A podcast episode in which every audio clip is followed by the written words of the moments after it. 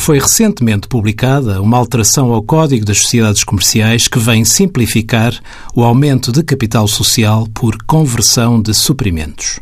Suprimentos são empréstimos que os sócios fazem à sociedade com caráter de permanência, em regra, por períodos superiores a um ano.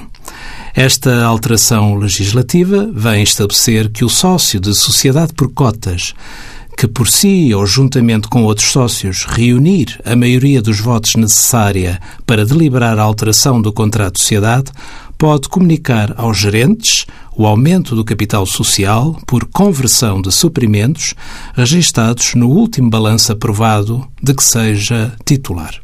A gerência procede à comunicação por escrito no prazo máximo de 10 dias aos sócios que não hajam participado no aumento com a advertência de que a eficácia do aumento de capital depende da não oposição expressa de qualquer um daqueles, manifestada por escrito, no prazo de 10 dias contados da comunicação de conversão.